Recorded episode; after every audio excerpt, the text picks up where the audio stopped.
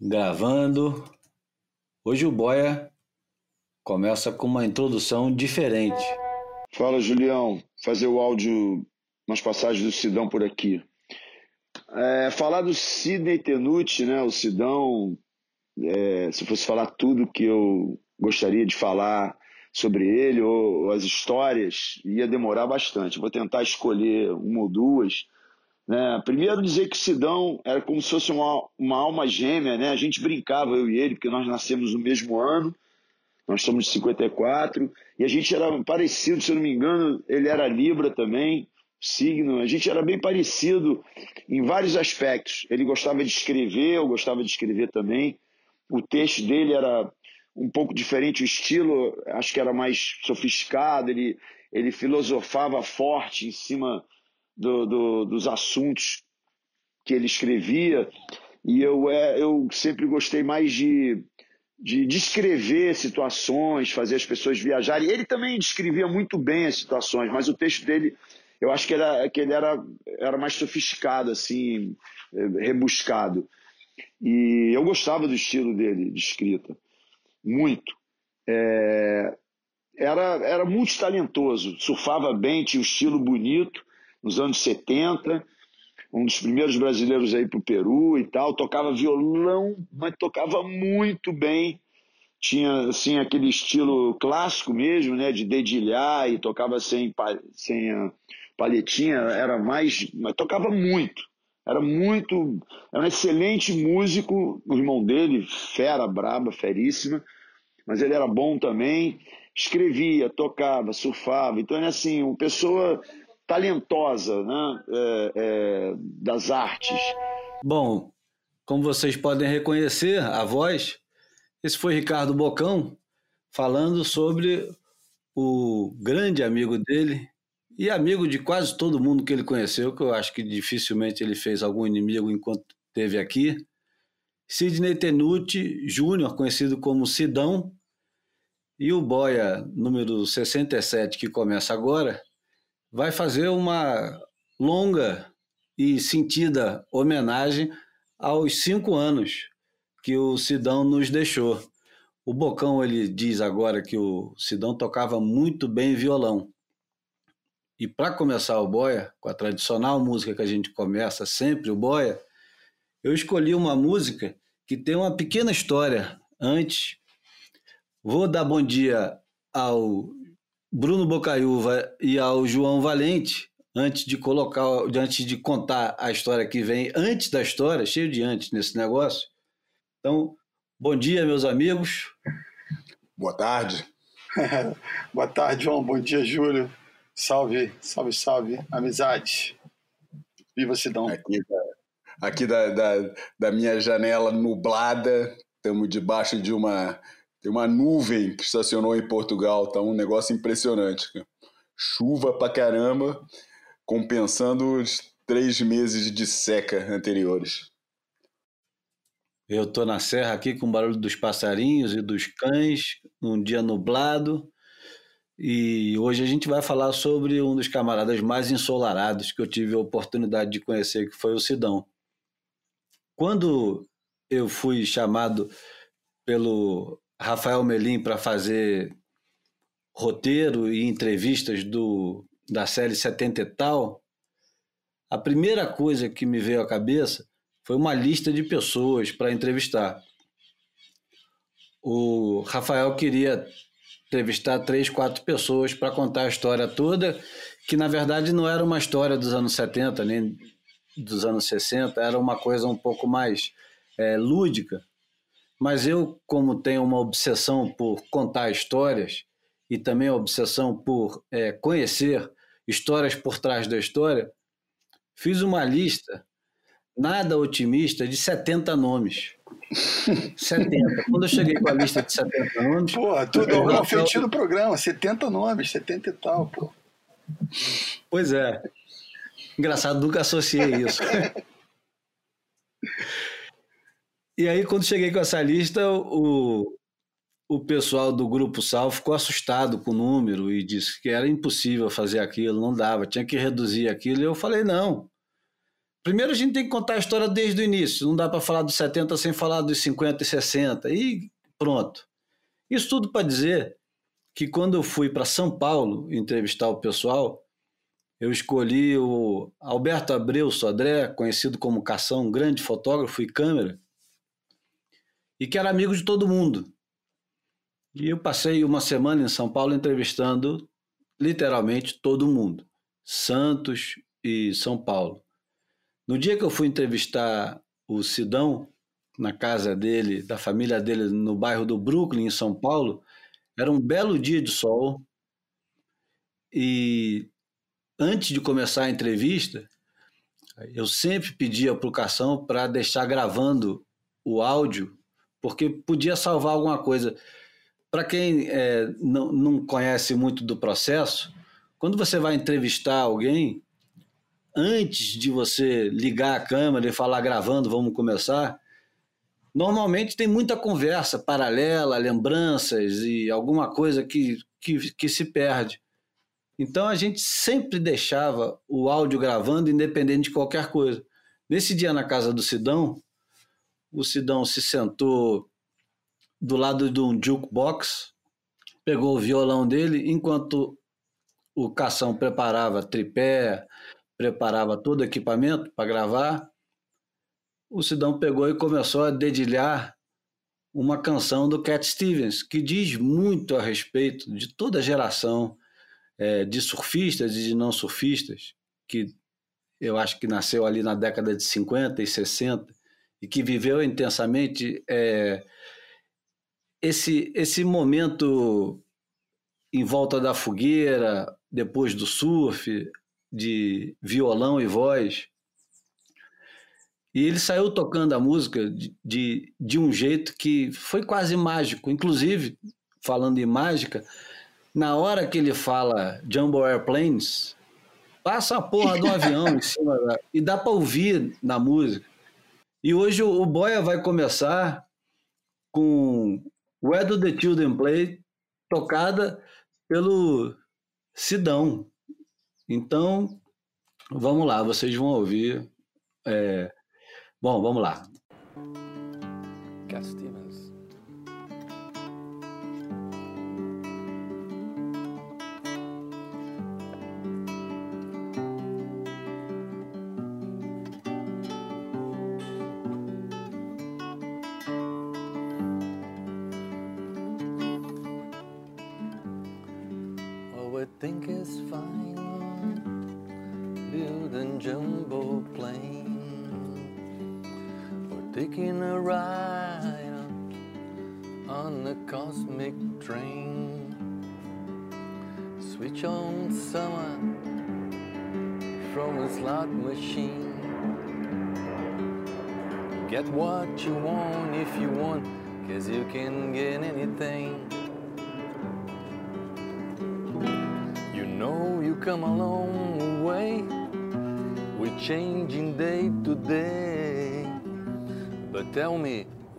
children play?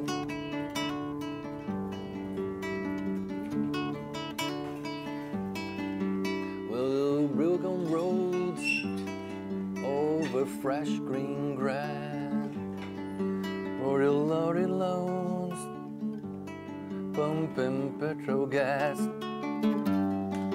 Will you make them long? Will you make them tough? But you just go on and on, and it seems that you can't get up. You know you come a long way we're changing day to day. But tell me, where do the children play?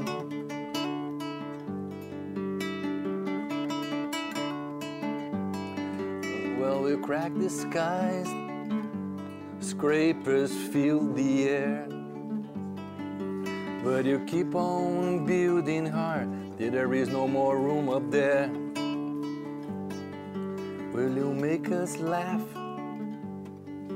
Will you make us cry? Will you tell us when to leave? Will you tell us when to die? You know you come a long way. We're changing day to day. But tell me, where did the children play?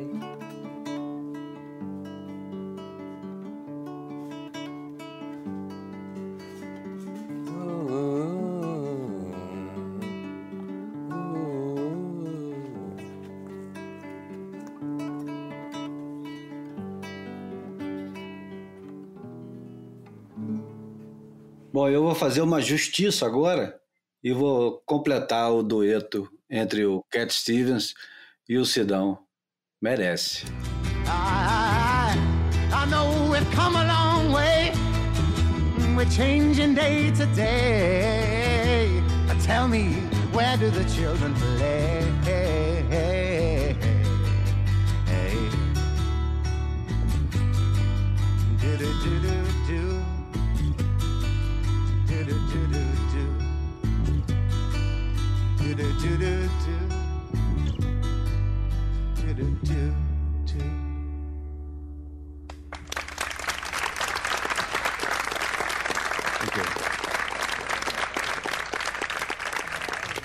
Palmas são pro Sidão, não é pro Cat Stevens. né? É, eu acho que o Cat Stevens aplaudindo o Sidão. Também, pode ser. O Cat Stevens ou o Yusuf? Yusuf João. Nessa época ainda era o Cat Stevens, né? Antes dele se, se converter ao islamismo e, e assumir o novo nome de Yusuf.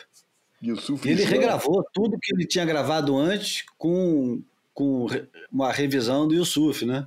É, não sabia, não. Também nunca me interessei. Não, né? regravou, regravou tudinho. Abençoada nova. A- a- Abençoada por Allah as novas versões, foi isso?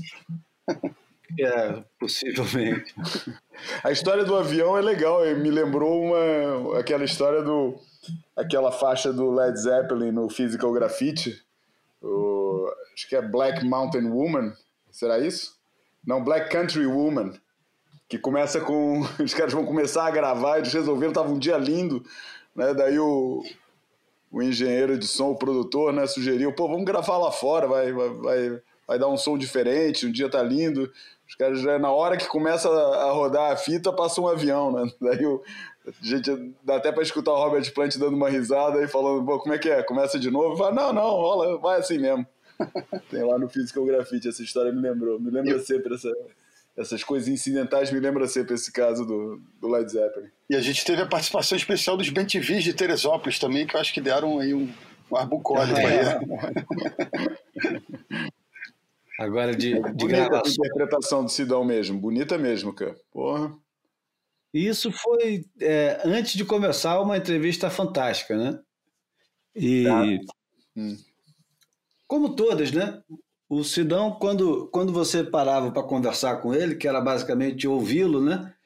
Porque ele ele estava ele tava sempre muito empolgado. Não, não, não me lembro de ter visto o Sidão é, triste, é, desanimado.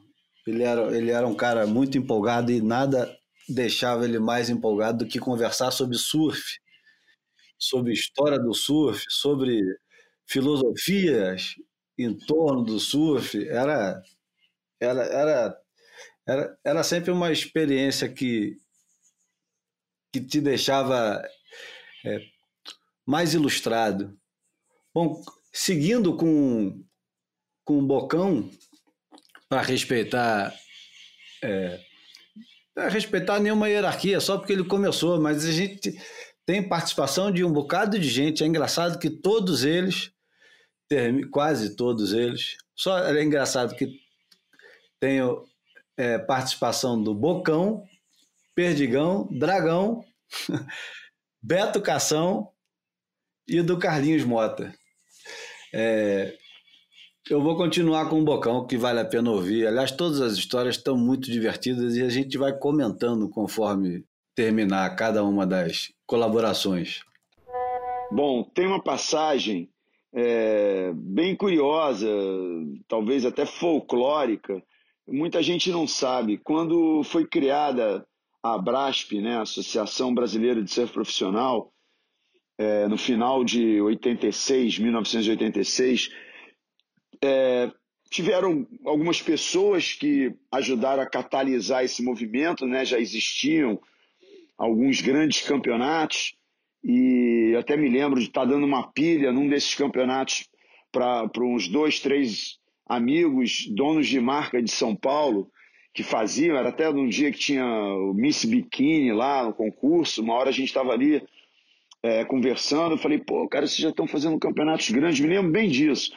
Os campeonatos vocês já são, pô, grandes, legais, junto um monte de gente, porque já tá, o circuito até já existe, vamos fazer um circuito, vamos fazer um circuito, me lembro dando essa pilha. Não me lembro se nessa oportunidade estava o Dani Boi também, mas o, eu acho que o Dani Boi de São Paulo foi o grande articulador dessa história.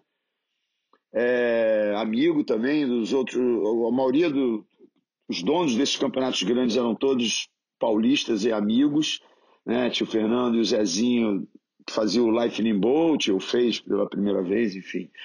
Tinha o Zé Roberto, fez o Town Country, tinha a marca, né, Town Country o Sidão, Sidney Tenuti, que fazia o AP Pro, fez o AP Pro, é, o Fico, se eu não me engano, a gente estava a gente tava em Batuba, não me lembro qual campeonato que era, ainda não existia o circuito, não existia a associação.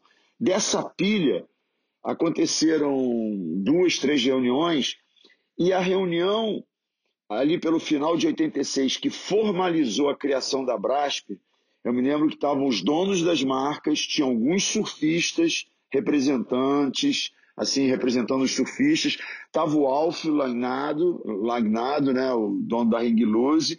Uh, o Alf tinha acabado de trazer o Hang Loose para o Brasil, né? primeiro Hang Loose Pro Contest, 1986. Então ele estava na reunião, ele não ia botar uma etapa do circuito brasileiro, mas ele estava ali na reunião com uma voz muito ativa, né?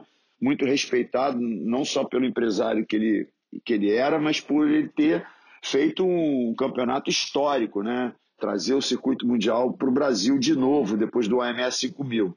O AMS 5000, o AMS 5000 interrompeu em 82 e o Hang Loose Pro Contest trouxe de volta o circuito mundial para o Brasil em 86. Então estava essa reunião, os donos de marca de São Paulo, que já faziam os eventos grandes, o Alfio, eu, alguns surfistas, enfim.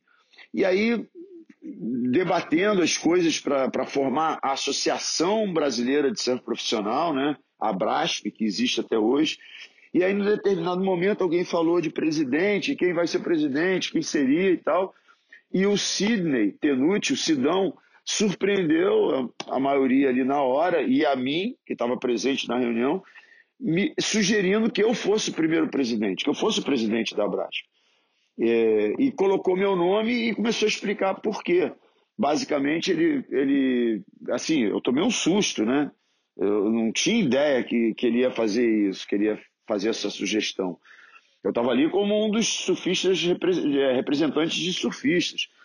E aí ele disse por quê que ele sugeria meu nome. Porque eu ainda competia, mesmo sendo um pouco mais velho, do que a maioria que estava competindo no Brasil. Eu, eu, mesmo um pouco mais velho, ainda estava competi competindo, estava em atividade, mas por ser mais velho, eu tinha um trânsito bom não só com os competidores, tinha o respeito deles, mas tinha um trânsito bom também com os donos de marcas, com, os, com que seriam os futuros é, produtores dos eventos do circuito.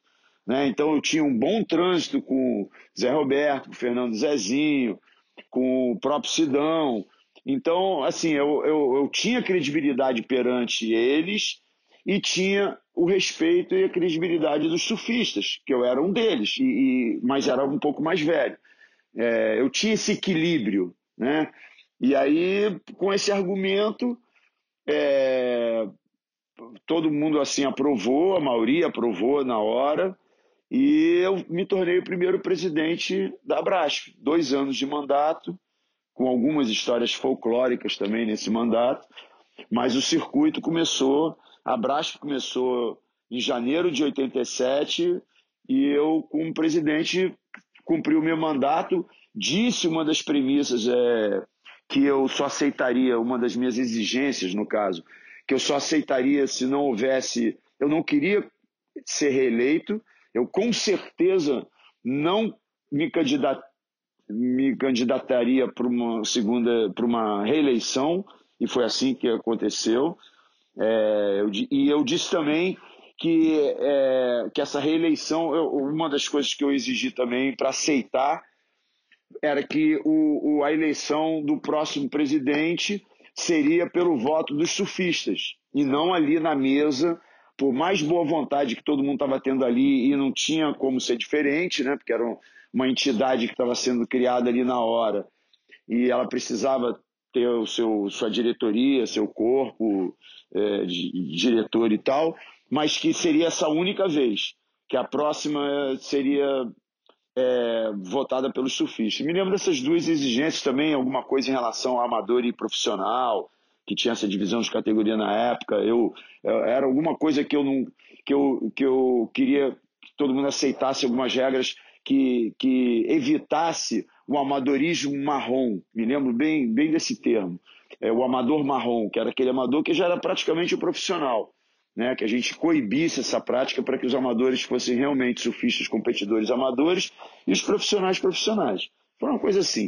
Mas enfim, essa passagem foi interessante porque o Sidão pegou todo mundo de surpresa e principalmente a mim, é, me sugerindo ali na hora para ser o primeiro presidente e deu para ver o respeito que os, os outros tinham pelo Sidão. É, independente da, da argumentação dele ser boa, é, todo mundo respeitava muito ele. Ele tinha uma ascendência sobre todos ali, era, era porque ele era um cara muito equilibrado, era, era um cara muito correto e, e respeitado. Bom, vocês ouviram aí o Bocão contando a, a, as lembranças do envolvimento do Sidão com o início do surf profissional realmente levado a sério aqui no Brasil quando começa o, o circuito brasileiro profissional, quando começa a se organizar de verdade, depois de mais ou menos 15 anos de surf competitivo no Brasil, que já era uma coisa bem séria. A gente tinha, desde 1972, o, o Festival Nacional de Ubatuba, mas que era muito limitado a cariocas e paulistas, e aos pouquinhos foi se chegando um ou outro surfista do Sul, do Paraná, do Rio Grande do Sul.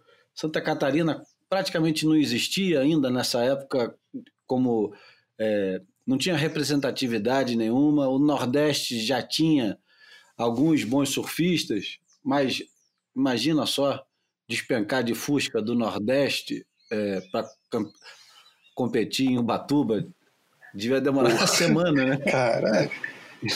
É, enfim, e o, o Sidão foi instrumental nessa época.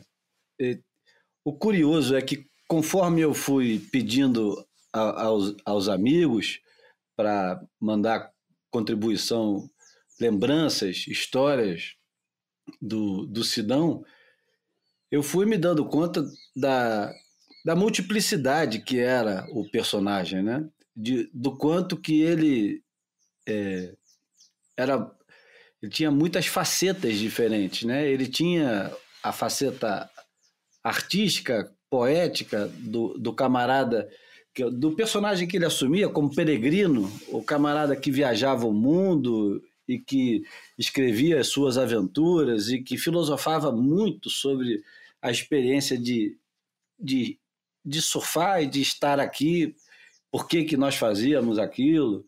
É, ele tem, imagina só, ele tem um, um, livro que ele fez em parceria com o David Carson, que era amigo dele, e com o Klaus Mitteldorf. Estamos falando do Klaus Mitteldorf, um dos maiores fotógrafos do Brasil, não apenas de surf, fotógrafos ponto, e do David Carson, um dos artistas gráficos mais importantes da história recente pelo menos relacionada relacionado ao nosso universo é, do surf, é o nosso Papa, né? E o, o Sidão conseguia é, reunir essa, esses personagens.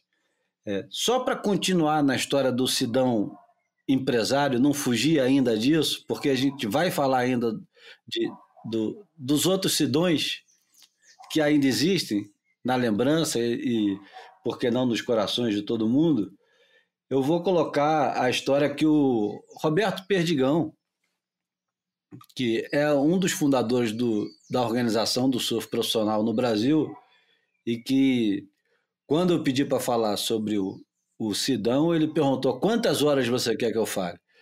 Eu falei, não, só alguma lembrança que você tiver, e eu acho que é, é, é muito claro, pelo menos para mim, para o Bruno, para o João, que uma das mais fortes associações, se não a maior associação, para gente que não era amigo dele de infância, para gente que não conviveu com ele, é a marca OP e os campeonatos OP que a marca dele fazia. Então você pensa no Sidão, é o Sidão da OP. Só muito depois a gente foi conhecer o que tinha por trás do Sidão da OP e conhecer o sorriso e as histórias e a viola e as viagens e o estilo do Sidão dentro d'água, que era um, um estilo. Dava para ver claramente que ele estava se divertindo pegando onda. Ele tinha um, um, jeito muito engraçado de pegar onda e era bonito. Era mesmo uma dança. Era um, um jeito muito anos 70 de pegar onda. Eu porra, me lembro muito bem do Sidão pegando onda e das primeiras vezes que eu vi o Sidão pegando onda. Era era, era, era divertido, dava, você era contagioso. É, a palavra que eu queria encontrar é essa, contagioso. E o Perdiga vai falar do, do OP Pro. O OP Pro é um campeonato no Brasil que é, é um divisor de águas. O OP Pro de 85, Bruno? É, 86, né? Eu acho que o, o, o primeiro, né? Eu acho não, que é não, 85 tá certo, tá certo. Eu aqui fui pro. O meu primeiro é. foi 87, eu tô me confundindo. É 85 mesmo.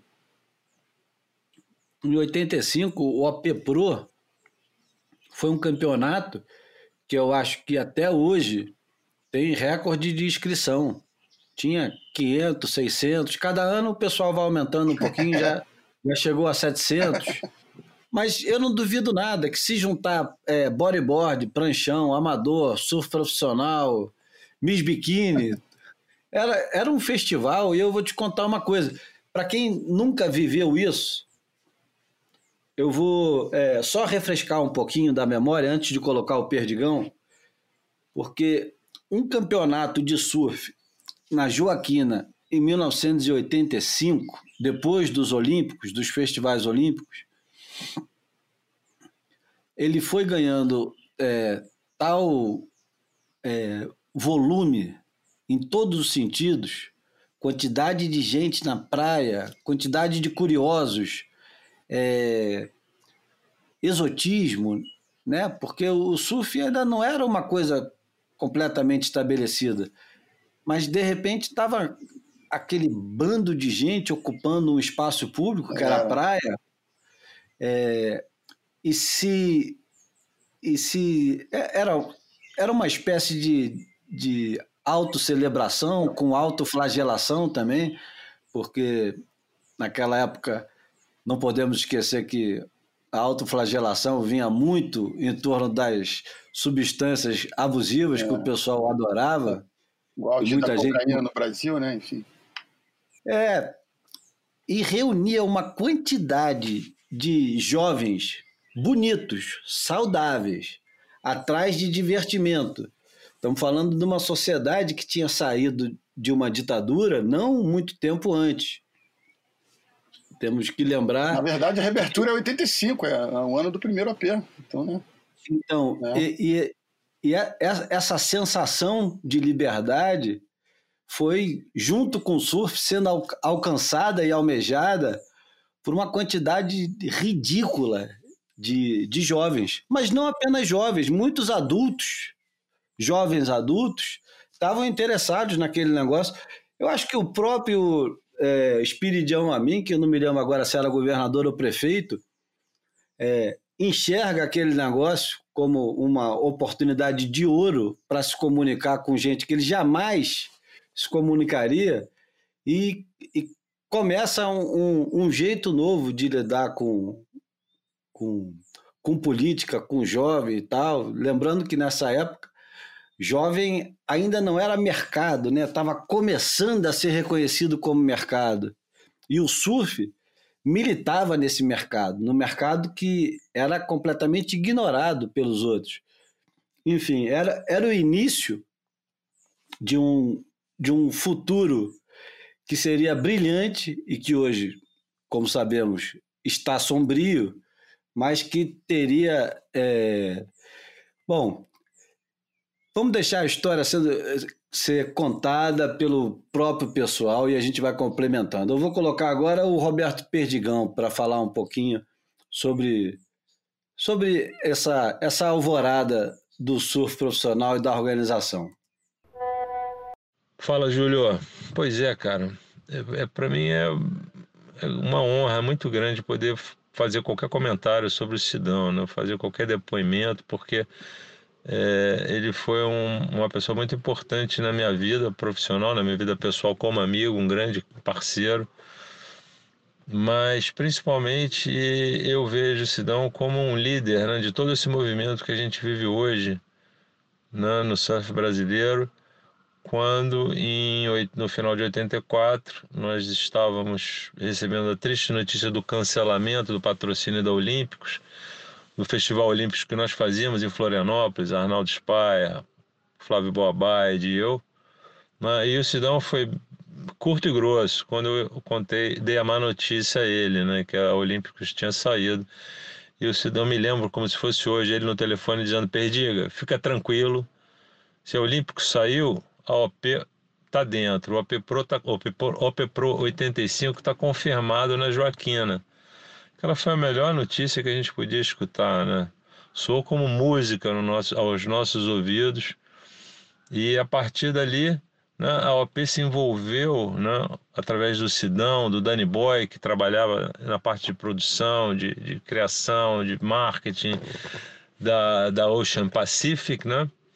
é, é, se envolveu totalmente né, com a, a, proposta que a gente tinha de é, organizar o surf brasileiro. Né? Aquela porta que ele abriu para a gente né, foi fundamental porque a, o OP não aconteceu só em um ano, né? ele ficou no calendário brasileiro durante muitos anos e foi meio que itinerante.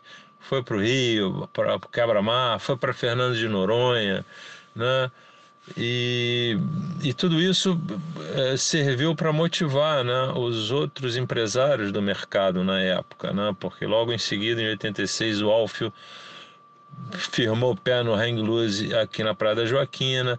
O Hermínio com a Sandec fez um belo campeonato mundial em Ubatuba, Sandec Classic, né, e sacudiu né, os, os, os companheiros, né, Zé Roberto Rangel com a Town Country, o Rafael Levi com a Fico, o Fernando e o Zezinho com a Town Count, com a, perdão, Lightning Bolt, depois a Quicksilver.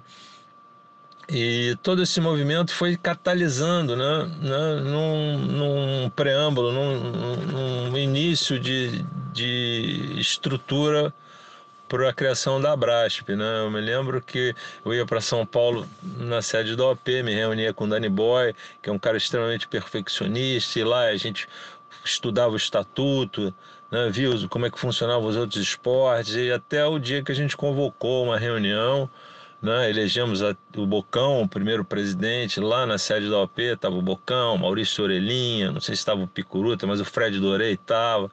Enfim, Davi Usadel, que na época já era patrocinado, era patrocinado pela OP.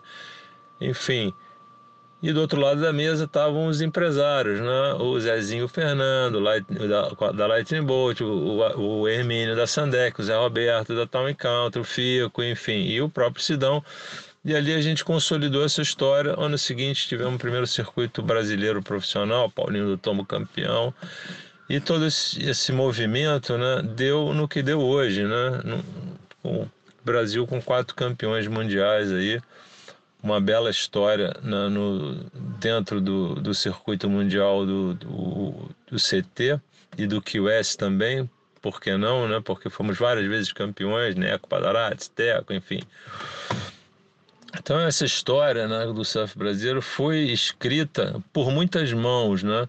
Mas a pena que pesou mais, na minha opinião, em tudo isso foi o da do Sidão como né, um líder de todo o movimento, o cara que valorizava os surfistas. Eu me lembro da reunião que teve para aumento de premiação no quebra-mar. Puta, um clima horrível, todo um mal-estar. Os surfistas pressionando para o aumento da premiação, os, os empresários, né, na época, é, não queriam dar esse mole.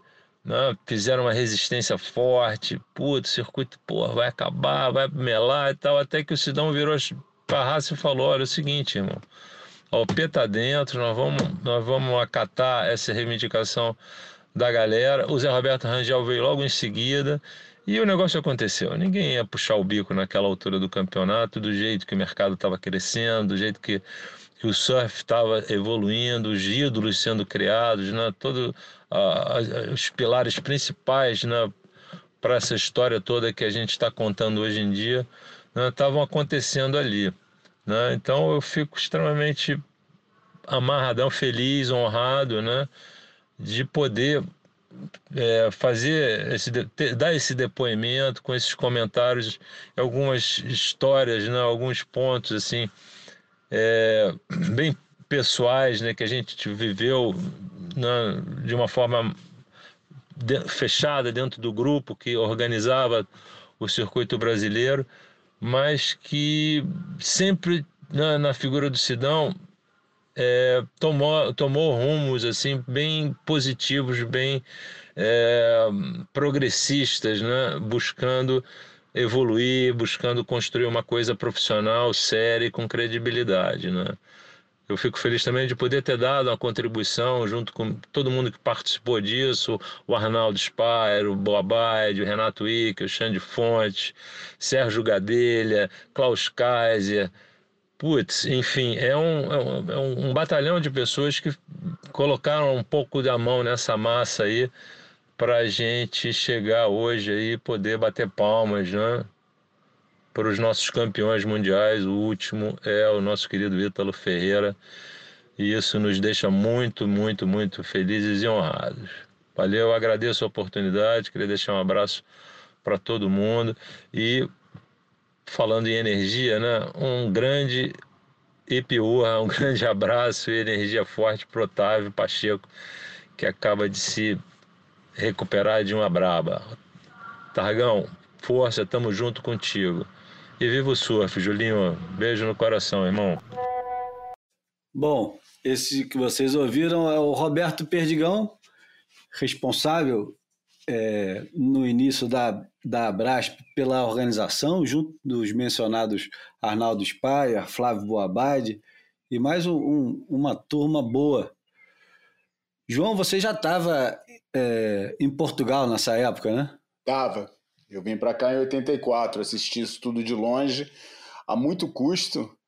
É, e com muito custo e, e lembro devia ter uma vontade louca de vir para cá né num campeonato Pô, desse né não nessa época eu ainda estava na ressaca de estar tá aqui né cara não estava apesar de estar tá vivendo um momento engraçado e curioso da minha vida que hoje em dia até olho com nostalgia estava contando aliás para Kátia e para as meninas do festival de cinema francês é, com, onde, onde eu trabalhei durante a semana passada inteira é, dessa primeira fase aqui em Portugal, que foi um momento bem especial, que só quem, quem mora aqui que pode entender, mas, mas eu ainda estava muito na ressaca. Eu pô, trocava tudo, jogava tudo e ia embora para poder voltar para o Brasil essa época, principalmente assistindo não só isso, não só esse momento do surf, mas tudo mais que estava acontecendo, né? O, os anos 80 no Brasil foram uma fase muito importante, principalmente a partir da metade dos anos 80, o surf, o, quer dizer, tudo começou a explodir no começo, dos anos, no começo dos anos 80, mas foi no meio dos anos 80 que o negócio estourou mesmo, daí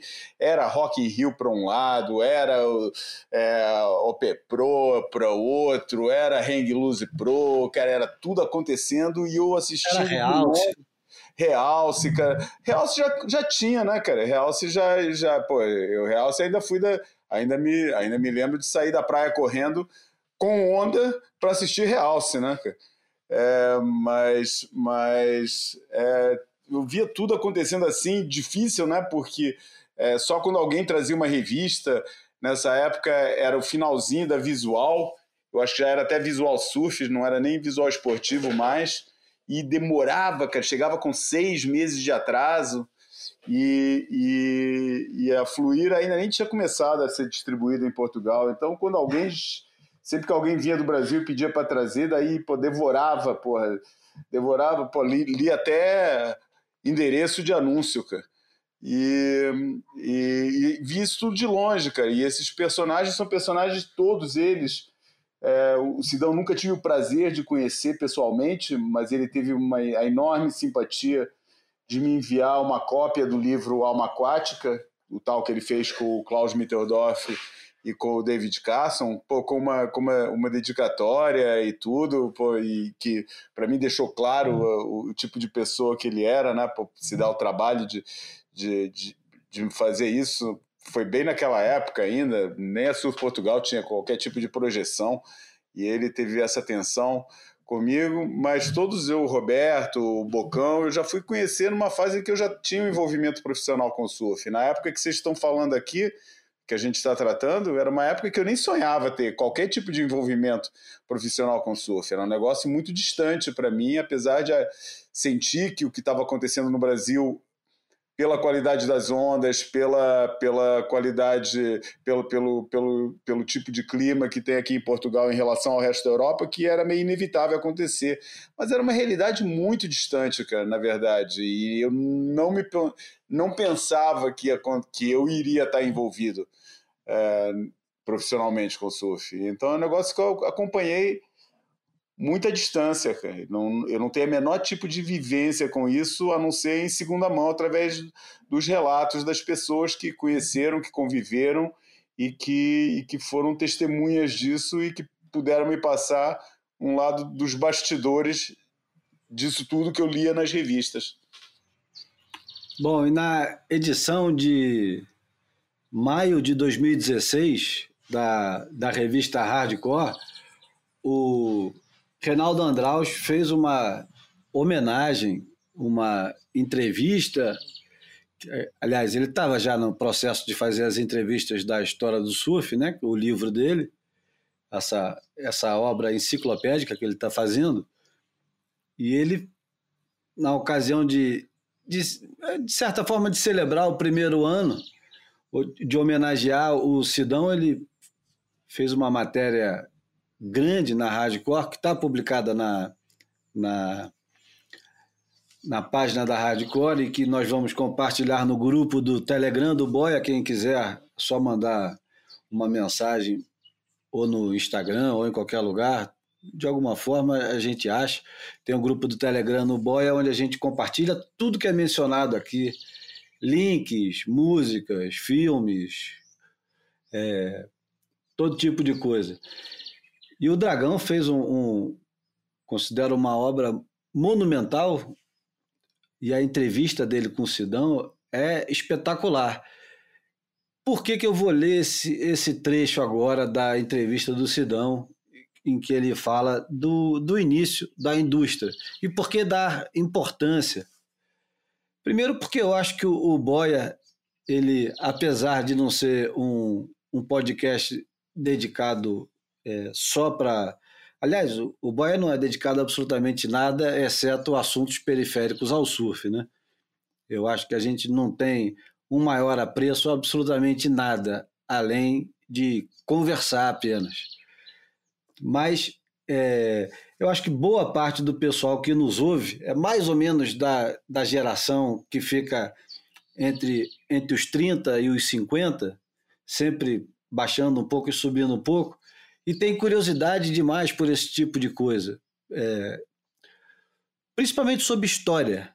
Tanto que o, o boia mais ouvido até hoje é o episódio da conversa com o Renato Wickel, que tem mais de mil é, audições, e é basicamente lembranças.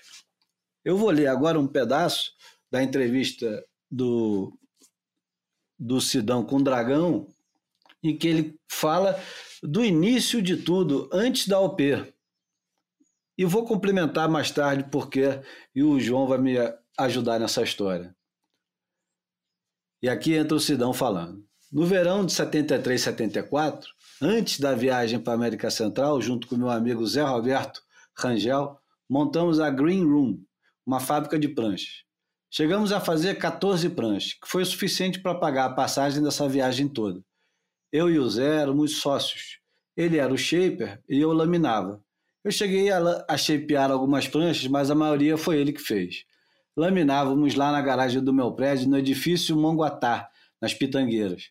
Fazíamos de tudo, até quilhas. Depois comecei a fabricar cordinhas. Até ficava com bolha nas mãos.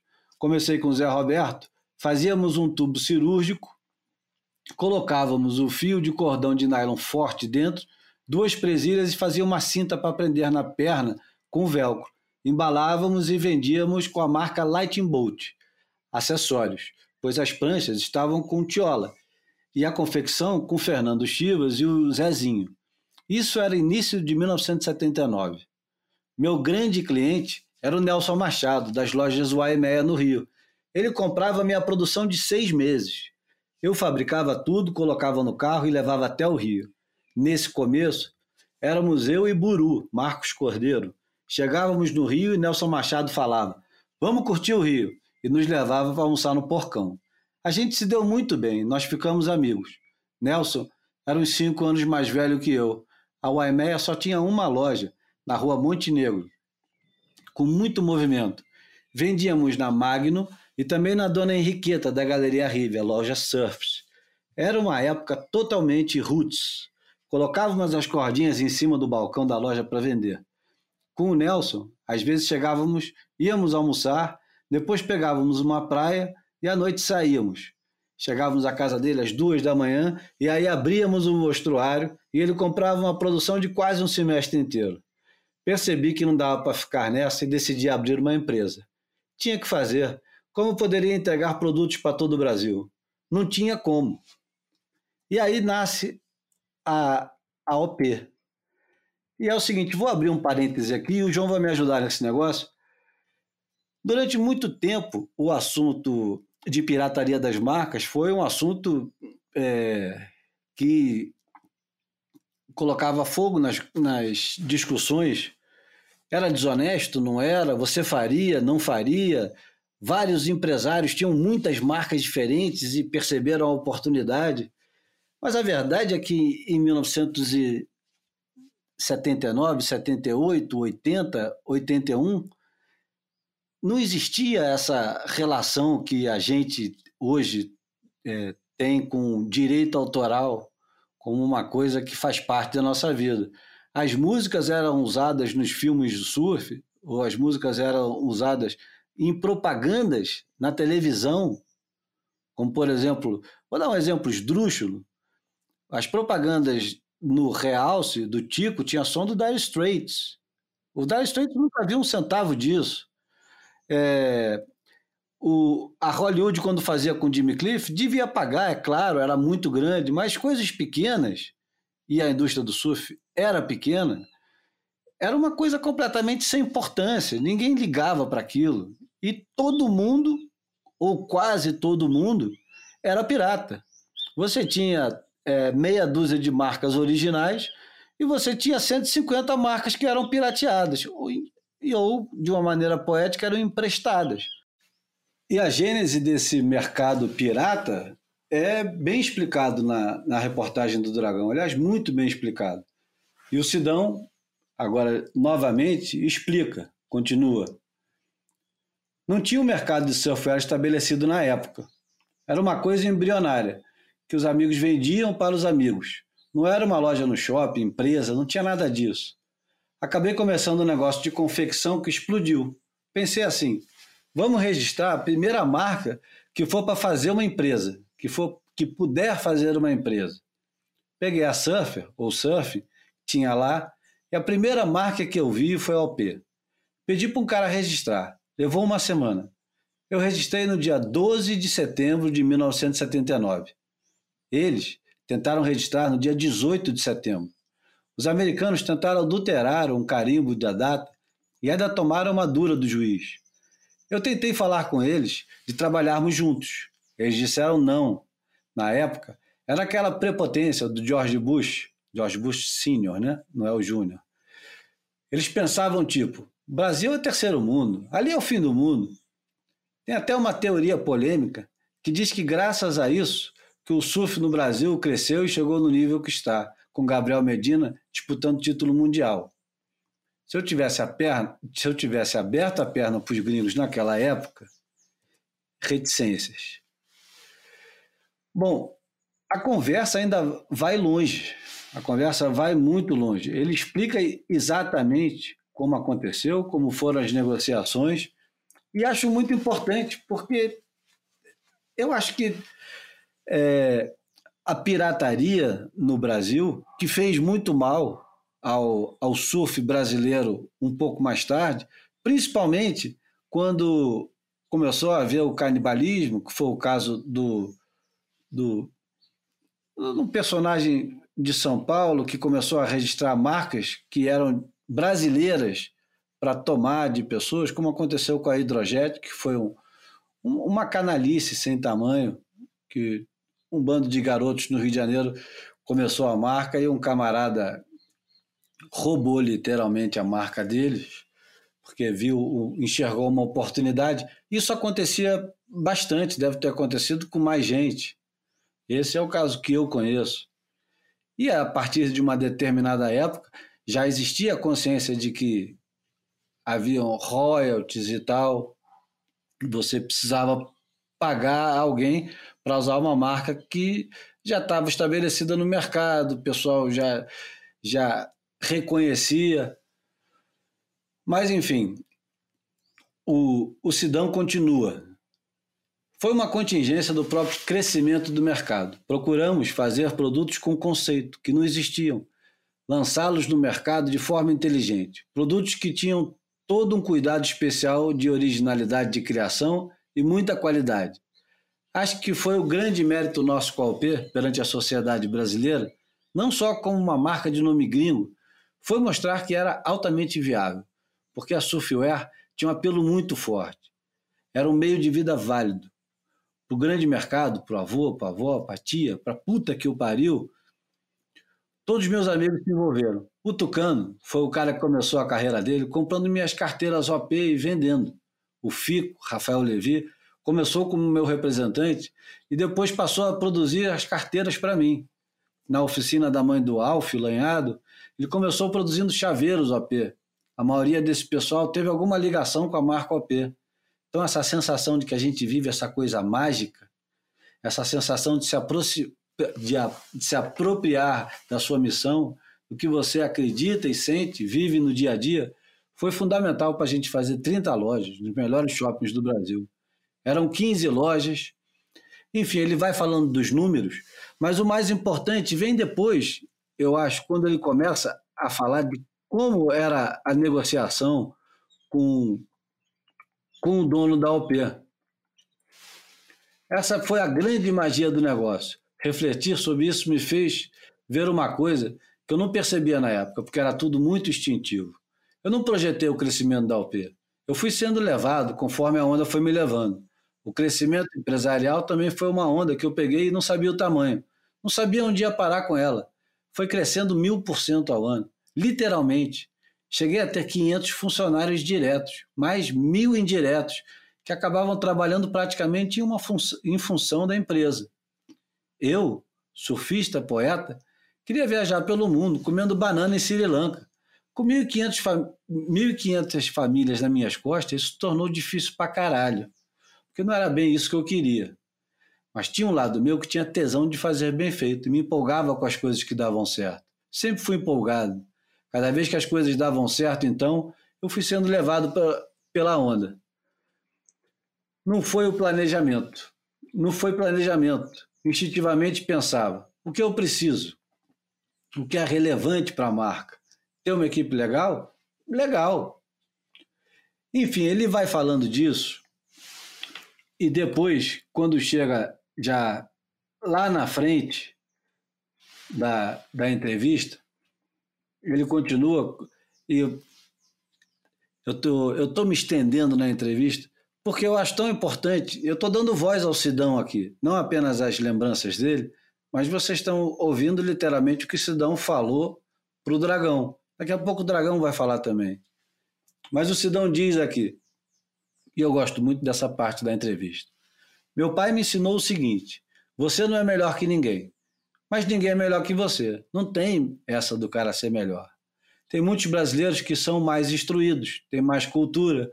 Para mim, não existia esse sentimento de inferioridade em relação aos gringos. Não tinha esse papo. Somos seres humanos como qualquer outro. E eles tratavam a gente como se fossem, fôssemos índios, ou sei lá o quê, terceiro-mundistas.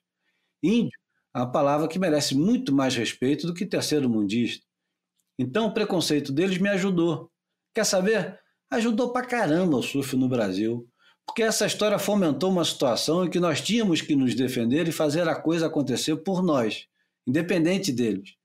Se não desse certo com a UP, talvez eu optasse por outra marca. Mas, na verdade, o direito era meu, dentro dos direitos da lei brasileira. Eu nunca tive aquela coisa da subserviência que muitos povos têm em relação aos gringos. Então, continuando, nós registramos a marca dia 12 de setembro de 1979. Eles tentaram seis dias depois. A lei brasileira determina que qualquer marca registrada no país e que não sofra ação de nulidade nos cinco anos subsequentes não é mais passível de contestação, em nenhuma hipótese. Nós nunca sofremos nenhuma ação dos gringos. Pelo contrário, vieram várias vezes tentar comprar. Depois de eu ter ido até lá no ZEUA, nos Estados Unidos, vieram negociar aqui. Depois desses cinco anos, nós estávamos resguardados juridicamente pela própria realidade. E eles nunca vieram tentar brigar porque viram que não tinha condições. Segundo dado, em 1987, teve um tratado mundial sobre o direito de marca dos países signatários. O Brasil faz parte. O Tratado de Paris ocorreu oito anos após o registro da marca. Ele reza que qualquer marca considerada notória mundialmente, a propriedade é dos proprietários que a registraram originalmente em um dos países do tratado. Ou seja, isso só foi válido a partir do ano de 1987.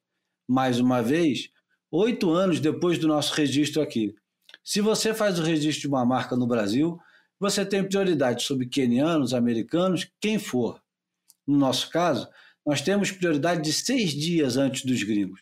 Estávamos e estamos integra integralmente dentro da lei. E aí o Dragão faz uma observação.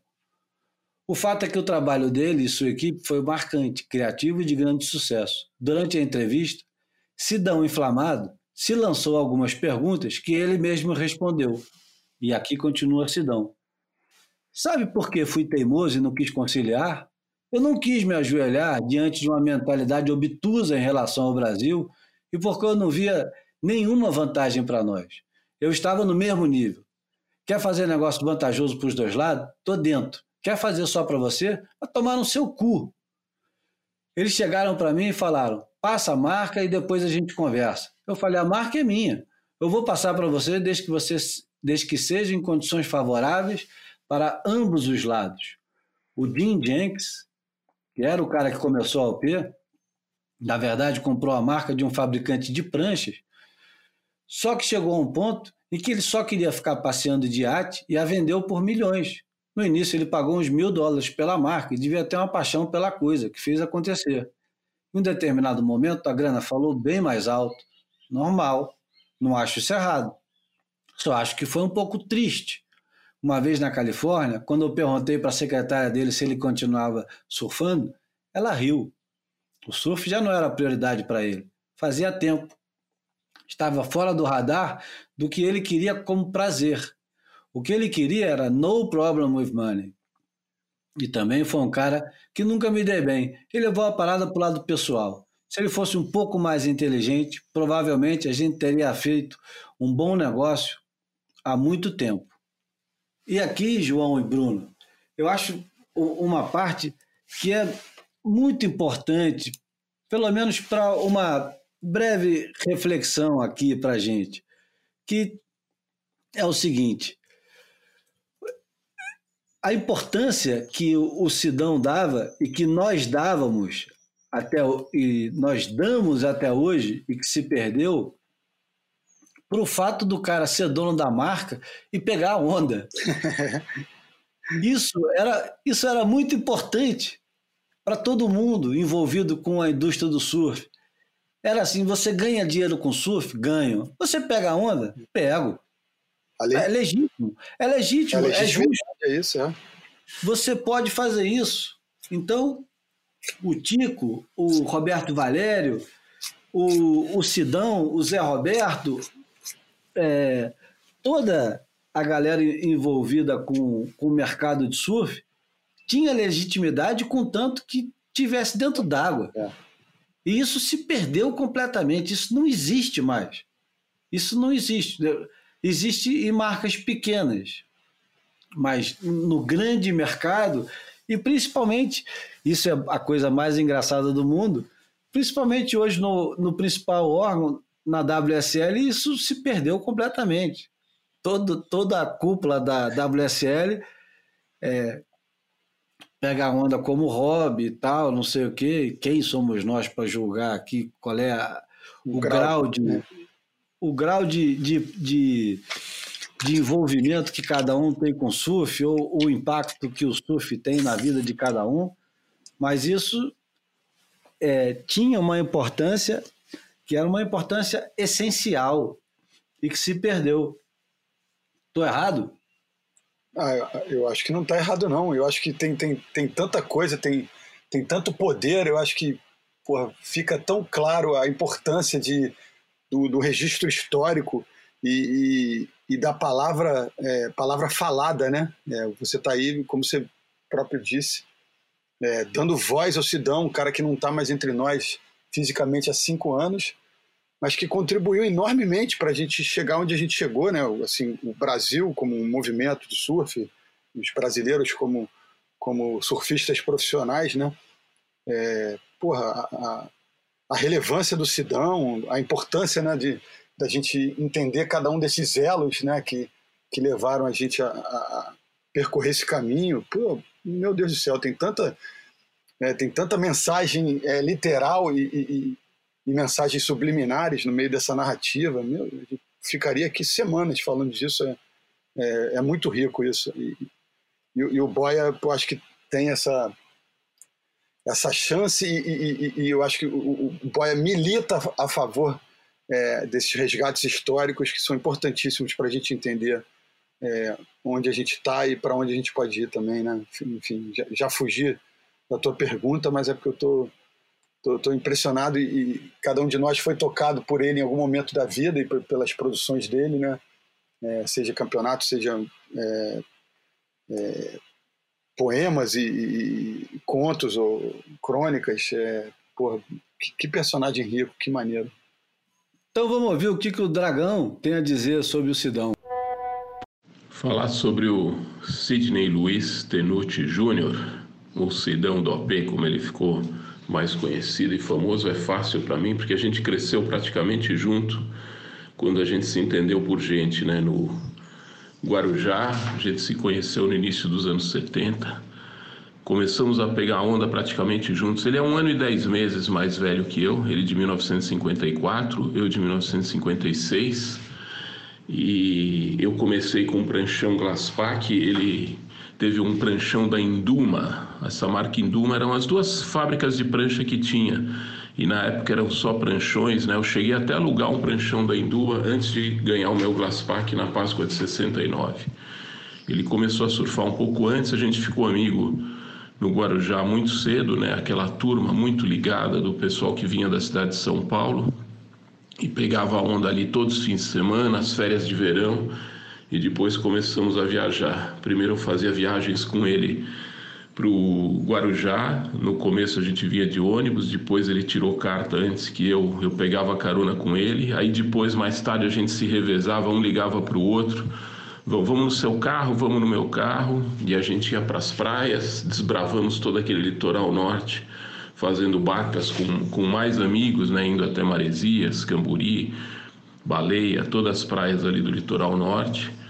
Aí na minha primeira temporada havaiana, o Sidão estava junto comigo. Ele foi em 72 para o Peru, eu fui em 75 para o Peru. Ele já foi para o Havaí em 75. Em 76 nós passamos toda a temporada junto no Havaí, alugamos carro junto e aí ficamos muito amigos. Tivemos um, um laço muito forte. No início dos anos 80, já houve. Aí vem a nossa grande amizade. Nós fomos reciprocamente padrinhos de casamento um do outro, né?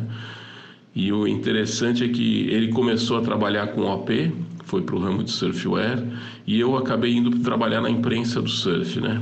Ninguém ficou muito rico, né? Até no, no Boia passado vocês discutiram os problemas da Surfer e das outras revistas todas que acabaram. Com a Surfwear é diferente, muita gente ficou rica, mas depois teve problemas, né? Então o Sidão comprou dois terrenos de frente para o mar em Maresias, tinha uma casa linda lá, mas teve dificuldades depois com a empresa, um monte de funcionário, e a hora que a coisa encolhe é complicado. Mas eu acho que o que vale citar ali é a OP como empresa. Ele apesar de, como todos os empresários de São Paulo, ter começado com a pirataria, o, o valor que tem o, o, modelo de marketing que foi criado, e ele foi um pioneiro e foi talvez o maior expoente aqui de São Paulo.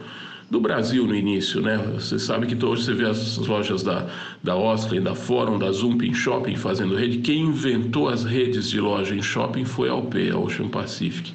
Ele criou modelos novos, que nem aquela calça Bali. Ele foi para a Indonésia e trouxe, foi uma invenção dele, foi um grande sucesso de venda. E muitas outras coisas, né? O, os amigos, o, Fico começou fazendo as carteiras emborrachadas para o Sidão e depois acabou virando empresário próprio com a marca dele. E todos esses empresários eram amigos. A gente tinha uma turma muito ligada do, do Guarujá, que pegava onda junto, viajava junto e tenho lembranças incríveis. Ele faz muita falta para mim. Fiz uma grande homenagem para ele no volume 1 do, do meu livro.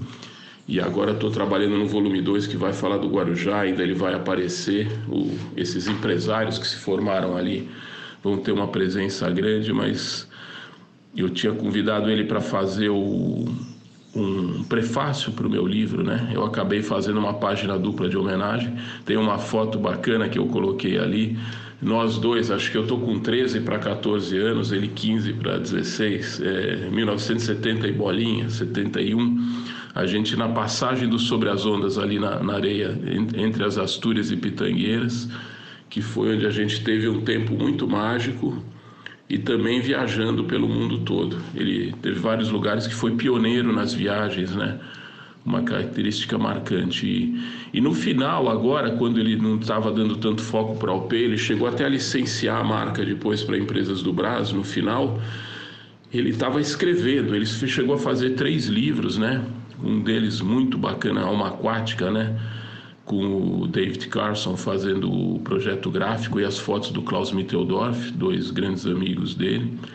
E um, uma coisa muito bacana. Então, ele teve uma carreira plena e o, acho que o mais importante dele é o caminho que ele trilhou como empresário e atos pioneiros que ele marcou com o AOP do Brasil, que foi um exemplo. Você pergunta para qualquer empresário, na fase áurea da OP, ela era uma trendsetter, né? Ela mostrava o caminho, inclusive com relação a marcas americanas e tudo, né? campeonato Pre-Pro, se não me engano, foi o primeiro a criar o concurso de biquíni, né, que foi um grande sucesso nos anos 80 e 90. E teve outras novidades, né? O campeonato de 1986, antes de começar a Brasp, que ele foi fundador, teve entre 600 e 700 inscritos, todas as categorias, bodyboard, surf, kneeboard, pranchão, pranchinha, bababi, bababá. Um negócio incrível e ele estava por trás de, de tudo isso ao lado do, dos outros grandes empresários. E no final queria deixar a grande amizade que eu tive com ele de pegar muitas ondas juntos, o estilo dele de surfar era muito solto, como ele na vida encarava qualquer situação com a fluidez de um surfista. Era um surfista de alma, de coração, que pegava a onda bem, não era um super competidor, mas ele tinha um surf bonito e Uh, viajou o tempo todo em busca de ondas perfeitas. Sri Lanka foi um dos lugares que ele foi primeiro, vários países, conheceu mais de 50 países. No fim, eu, eu fiz uma matéria para ele, ele estava em vida ainda. Eu cheguei a ler a matéria publicada na revista Hardcore, que contava a história dele. Eu gravei ele contando a história da vida dele. Na verdade, o meu texto é ele narrando a trajetória dele. Isso está disponível no site da Hardcore para quem quiser ver digita lá Sidão Tenuti e entra no site da Hardcore que vocês conseguem ver essa história. Na verdade, é ele contando a história dele, como eu tenho feito no meu blog. E está no meu blog também, tem o link lá, é só procurar. Um abraço, não vou me estender muito aqui. E é um prazer poder fazer essa homenagem para esse meu grande amigo, talvez o meu melhor e maior amigo de todos no meio do surf. Valeu. Um abraço aos amigos do Boia. O, o, o, mais bonito de, de tudo é o jeito que o, o Dragão arrumou para dizer que o, o estilo do Sidão é, pegar onda era o mesmo estilo de levar a vida, né? Isso é, é, é muito poético, combina muito com Sidão, né? O jeito, o, o jeito que ele surfou a vida, né? Essa, é, essa, essa, essa metáfora, né? Que, o, que a gente passa a vida inteira arrumando para justificar a, a nossa a nossa doença, né, o nosso vício em torno do surf. Eu sei que parece a, a palavra mal escolhida, né, doença e vício, não são os, os, melhores termos, mas a verdade é que a gente não consegue se libertar disso, né, do surf.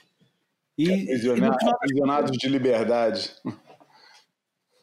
E no final das contas é bom, né? Porque quantas vezes é, o, talvez muita gente não tenha passado por isso, mas quantas vezes você deixou de lado o surf, ou foi deixado de lado pelo surf, e se sentiu abandonado de certa forma, e, e voltou para dentro d'água e redescobriu a paixão que você tinha por aquele negócio que às vezes ficou escondido em algum canto. Isso vale para muitas coisas, mas como eu não tive essas experiências com mulheres, por exemplo, ou com outras paixões, o, o surf me emprestou isso algumas vezes, quando eu fiquei seis meses sem pegar onda, ou quando eu fiquei desanimado. No, no momento que você surfa aquele, a, aquela onda que encaixou aqueles quatro segundos que valeu a pena, aquilo dá um clique em algum lugar do teu cérebro que empurra algum, alguma espécie de droga para o teu corpo, e isso é estudado cientificamente, e tem dopamina, serotonina, tem um monte de, de ímãs que, que são é, bombeadas dentro do, do, teu, do teu cérebro, que fazem você quase ter um surto psicótico de repente. Você fala assim: caralho, onde é que eu estava esse tempo todo que eu estava perdendo isso aqui, né? Já passaram por isso, Bruno e João? Porra, eu, eu passei por isso recentemente no início da pandemia, só para citar um caso mais contemporâneo, que é ficar. Fiquei quase, porra, eu acho que uns bons 70 dias sem pegar onda. E, e no primeiro contato foi super frustrante, porque tinha altas ondas e eu não conseguia me encontrar em nenhum gesto. E, e na medida que, que pô, eu consegui repetir né, as tentativas e, e, ter um pouquinho mais de frequência na, é, na, dentro da água, porra, readquirir esse prazer é, é, é algo mágico, né?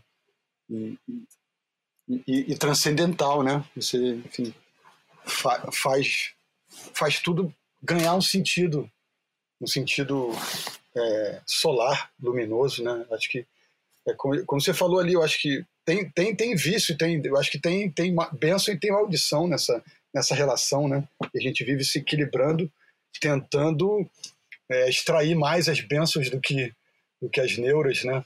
E, e eu acho que é, é, é, mágico mesmo, e o Sidão tá pensando nisso. É um, eu acho que é uma alma surfista, antes de ser um surfista de alma, né? Porque eu acho que o, o, o cada, cada gesto dele estava, enfim, é, mergulhado né, nessa nessa liberdade aí do, do ser, né? Acho que o cara é, que loucura, né? Como somos é, vivemos entre esses polos, né? O cara que de repente ficou talvez é, com essa imagem de ter sido líder desse processo de pirataria, me vem muito à cabeça a, aquela coisa do, do, da Semana de Arte de 22, movimento antropofágico, né? O cara pegou algo de fora e, porra, irmão, inundou de brasilidade, né? E, enfim, colocou a energia, o talento a serviço de transformar aquilo em uma outra coisa, né? Se a gente pensar nisso, o cara né, criou tanta coisa legal a partir desse movimento que pode ter soado negativo no começo, né? É, é isso. Somos yin e yang e, e, e ele nos mostrou isso, né? Ô, João, somos é, tóxico surf dependente? Talvez, cara. Talvez. É... Eu acho que, que fica sempre uma coisa lá. Eu ando, eu ando meio brigado com o surf é... do ponto de vista do meu relacionamento pessoal com o surf. Estou na fase menos surf da minha vida, é, tirando.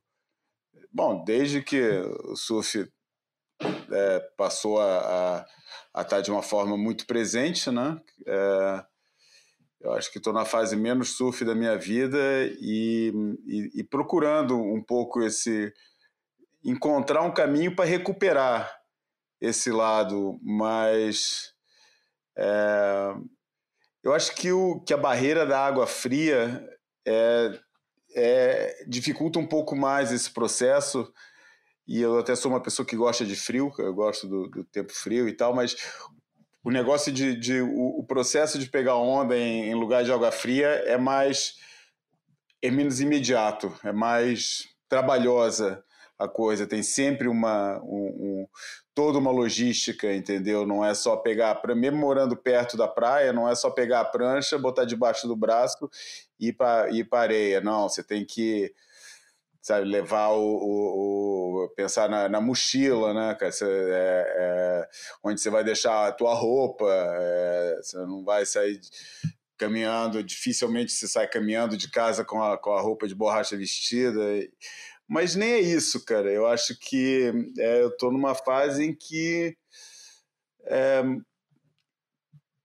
tá difícil de encontrar aquilo que me atraía para o surf, para além da sensação de pegar onda? Que eu sempre achei que o pegar onda, eu, eu sempre via é, é, esse, a, a, coisa um pouco assim. Eu sempre achei que a manobra era um pequeno elemento do, do, do pegar onda, do surfar uma onda. Acho que é um, é um, é um negócio quase é, insignificante de na frente do dizer, olhando para o ato de correr uma onda, de surfar uma onda, eu acho que a manobra é um detalhe.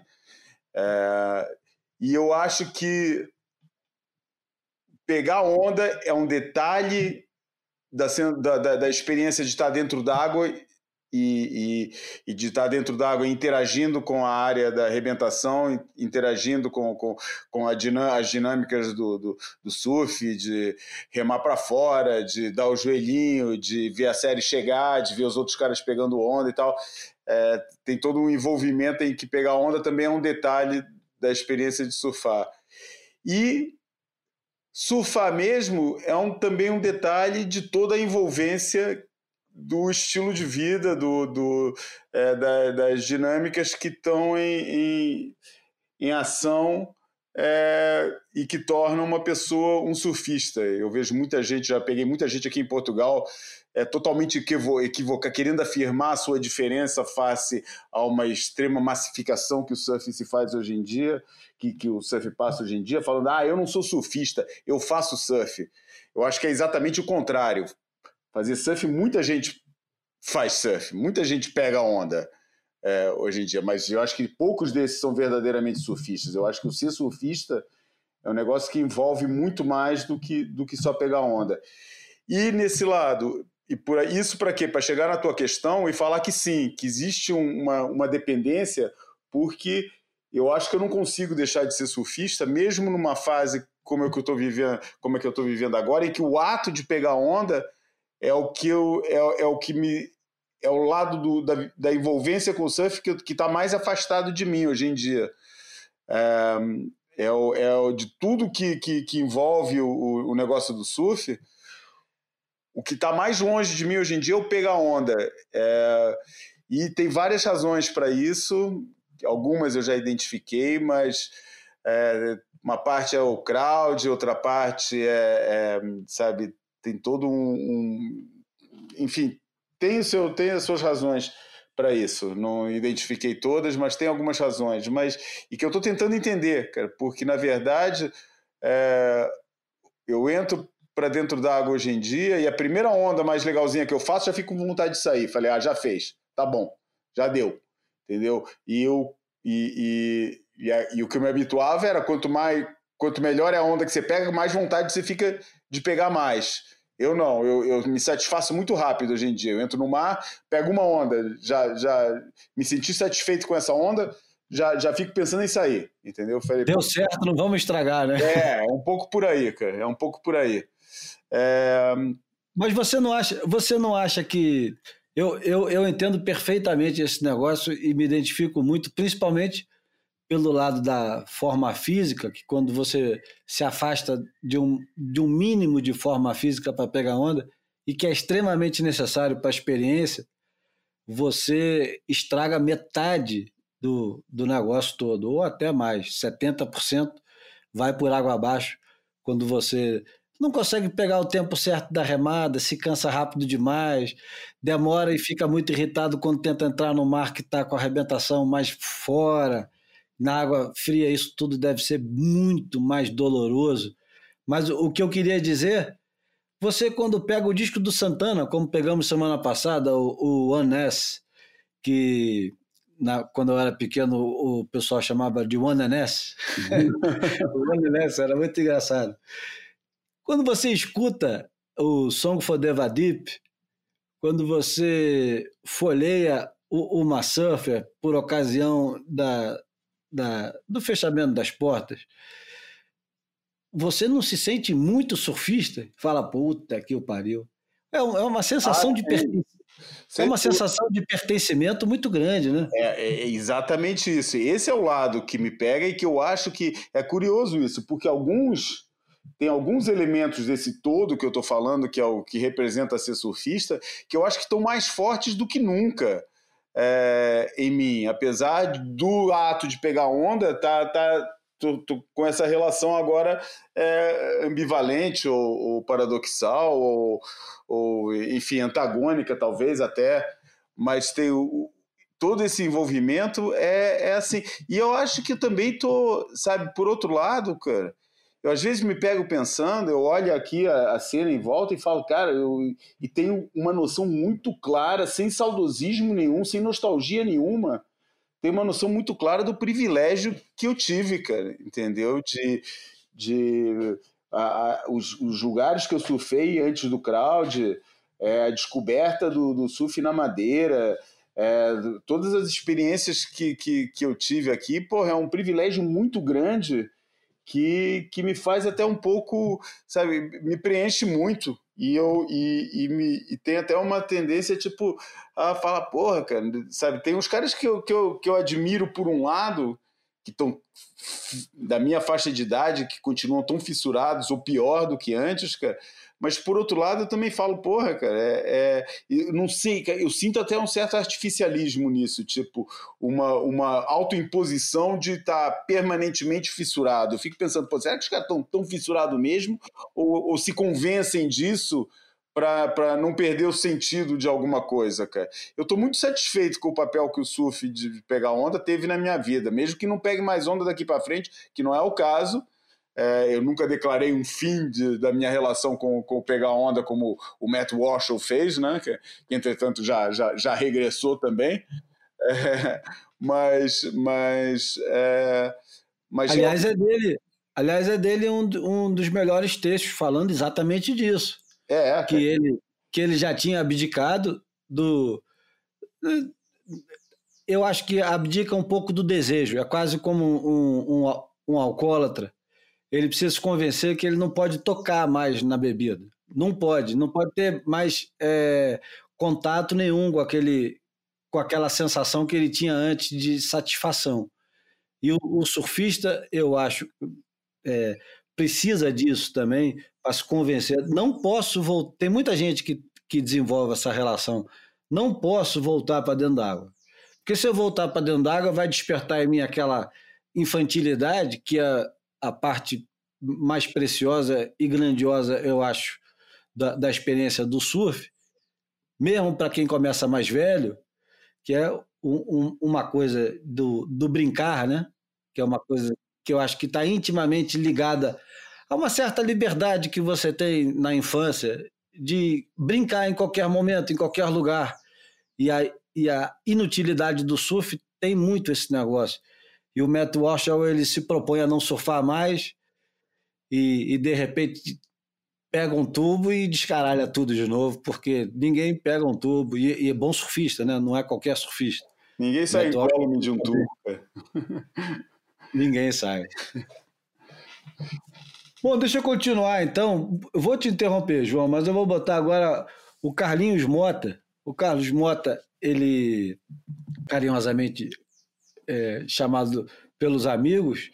É, eu não sou amigo dele, conheço ele mais por causa dos filhos, mas ele é um camarada que faz todo mundo se sentir amigo.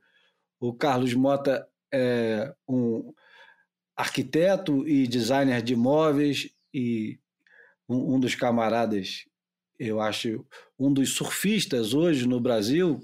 aliás, tem muitos surfistas arquitetos excepcionais, mas o, o Carlinhos Mota ele tem um bom gosto para as coisas que ele faz, tudo, né? E ele é um, um, um companheiro desde os primeiros momentos do Sidão.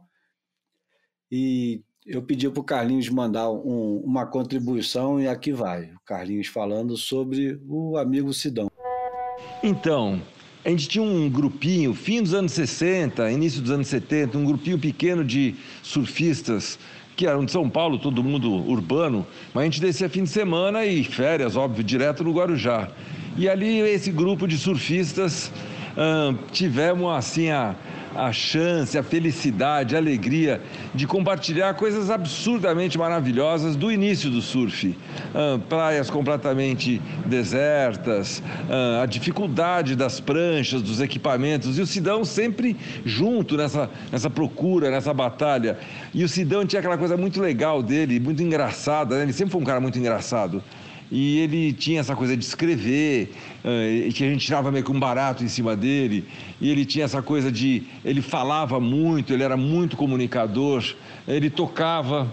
Uh, a gente tinha, os americanos iam muito para lá, um, tinha umas americanas muito bonitas, namoradinhas de nós todos, os, primeiros luais, uh, o início do Sex and Drugs and Rock and Roll, né? Luau, com ácido lisérgico, um, as primeiras viagens, a gente ia para as praias que a gente chamava, Sidão sempre estava nessa barca, de ir para as praias. A barca, no fundo, era o Chola, né, que é da Lightning Boat, o Brito, que também, tipo, eles tinham uma marquinha chamada Mob no início, o Brito e o Chola, de fazer pranchas. Uh, o Marché, o Roberto Teixeira e eu. Esse era um grupo assim bem. E o Sidão, muitas vezes junto com a gente, né? a maioria das vezes junto com a gente, indo para as praias. Atravessava a balsa de Bertioga, ia com o carro pelas praias a gente já tinha feito 18 anos, estava todo mundo com carro. E íamos para Camburi, Juqueí, Maresias. Era uma coisa, era uma aventura, uma coisa lindíssima. Até a gente fazer a primeira viagem em 72. Uh, fomos todos para o Peru. Tinha a turma dos Carioca, tava PP, tava Bocão, uh, tava puta, um bando de gente. Daniel, uh, Daniel Friedman e os cariocas mais avançados com o surf já. Mas o Sidão sempre nessa barca e sempre se relacionando muito bem com todo mundo. Então sempre foi uma coisa muito presente, muito legal. Até o seu último minuto, o Sidão sempre teve essa alegria, sempre teve essa espontaneidade, sempre teve essa, essa expressão muito forte comunicativa, usando todas as mídias possíveis, né? Que eu acabei de falar, seja música, seja escrevendo, seja falando, seja puta, tudo que podia, ele, ele era um, um bom comunicador através dessas mídias. Então as lembranças todas do Sidão são bastante interessantes, bastante legais. E é isso, putz, eu posso ficar aqui 10 dias falando, meu porque tem história pra caramba, mas isso é um pouquinho da coisa, tá bom? Beijão aí pra todo mundo. Porra. Caramba. É, não é engraçado que todo mundo que eu perguntei sobre o Sidão para mandar uma mensagem, todo mundo dizia que podia ficar falando. É. Então dá, dá vontade quase de conversar com esse pessoal todo, fazer boias especiais conversando sobre as lembranças do Sidão, né? É verdade. Uma série, né? Que assim, tá estilo para lá de Marrakech, né? Faz a gente viajar.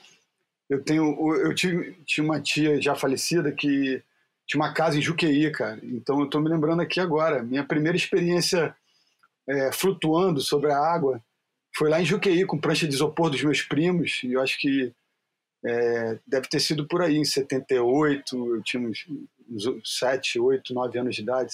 7, 7, 7, 8, 7, 9, por aí. Que essa turma devia estar tá tendo um pouco mais velhos, né, mais independentes. Que experiências, né? Que, que, que momento do mundo e da, e da vida deles, né? Oportunidade mágica, assim, de, de poder viver isso aí. Muito maneiro. Imagina, e, e, eu sempre achei também que o, o pessoal que mora longe da praia, é, eles tinham uma experiência, eu não sei se é mais legal, mas é, é mais sentida, né? O Júlio, porra, você falou uma coisa que me lembrou outra coisa lá de Juqueí. A gente já um pouquinho mais velho, já com as próprias pranchas, indo para lá surfar. Eu e Marcos, a gente ficava chocado porque a gente saía final de tarde. É, eu, eu, nunca enxerguei muito bem de noite. E, porra, chegava aqui o, lusco-fusco ali, quando a luz começava a cair, que o sol se punha, a gente saía da água. Que a gente ficava meio naquela resenha pós-caída e ficava reparando todo mundo dentro d'água ainda, e, e, lá, molecão, a gente estabeleceu essa teoria. Cara, a paulistada tem mais fome por isso, né?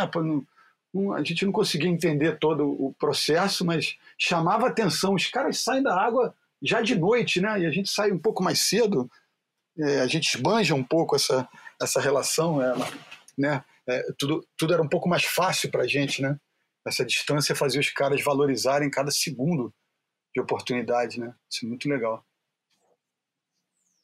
É, eu me lembro do, do meu grande amigo Ricardo Lobo descrevendo. Ele era patrocinado por uma marca paulista, Nativas, e tinha muito amigo em São Paulo, passava bons, é, boas temporadas em São Paulo, e ele contava que um dos amigos dele, dele é, paulista, em São Paulo durante a semana, quando não podia ir para a praia, ficava fazendo movimentos de surf na sala da casa, e, e, imaginando, imaginando que, porra, não, mal podia esperar pelo momento de fazer aquilo em cima de uma prancha dentro d'água e, e isso era, era, era diferente para o Lobo, que morava em Botafogo, que não era do lado da praia, mas era no Rio. Então, porra, pegava um ônibus, o um carro, uma carona, ou até mesmo uma bicicleta, e alguns minutos depois estava na praia, dava uma fugida e pegava onda. Enquanto que o camarada em, em São Paulo, capital, não tinha essa facilidade toda. Uhum. Eu, eu valorizo demais esse tipo de, de, de envolvimento, é. porque eu, eu, eu acho que o, dá um brilho no olho diferente, entendeu? Que como, como o próprio Mickey Dora dizia, é, ele jamais moraria em frente à praia, porque é banalizar a coisa mais importante da vida dele. E ele, já, ele não poderia ser, ser refém daquela paisagem que era uma coisa que ele valorizava tanto, que era tão importante para ele. Tinha que ser uma coisa mais rara, e ele jamais podia banalizar aquele negócio que era tão importante. E essa, essa visão é uma visão que, que me encanta. É, é. Isso, é toda, isso explica tudo que aquilo que o Matt Walsh falou e que eu me identifiquei muito na visão dele sobre a, a, a criação artificial de uma onda perfeita, se referindo, obviamente, à, à piscina do Kelly.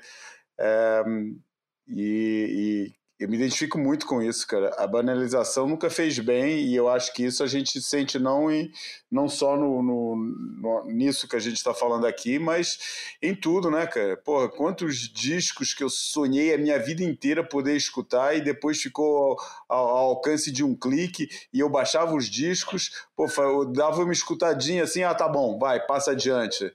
É, e eu falava, caramba, cara, que desprezo que eu tô tendo sobre uma coisa que, porra, que eu passei anos sonhando em escutar, cara, e que hoje em dia é, é, é tão fácil, cara, que você, que, que, que, você despreza e já nem se preocupa em, em, encontrar aquilo mais. E mesmo quando você encontra algo que você gosta muito, a tendência é, é, é cadê a próxima, entendeu? É um negócio muito de droga mesmo. Você quer, você já teve aquele impacto da descoberta de algo que você está gostando muito, cara, e você já tá, você ainda está absorvendo o prazer daquela descoberta e já está pensando na próxima, na próxima dose, cara.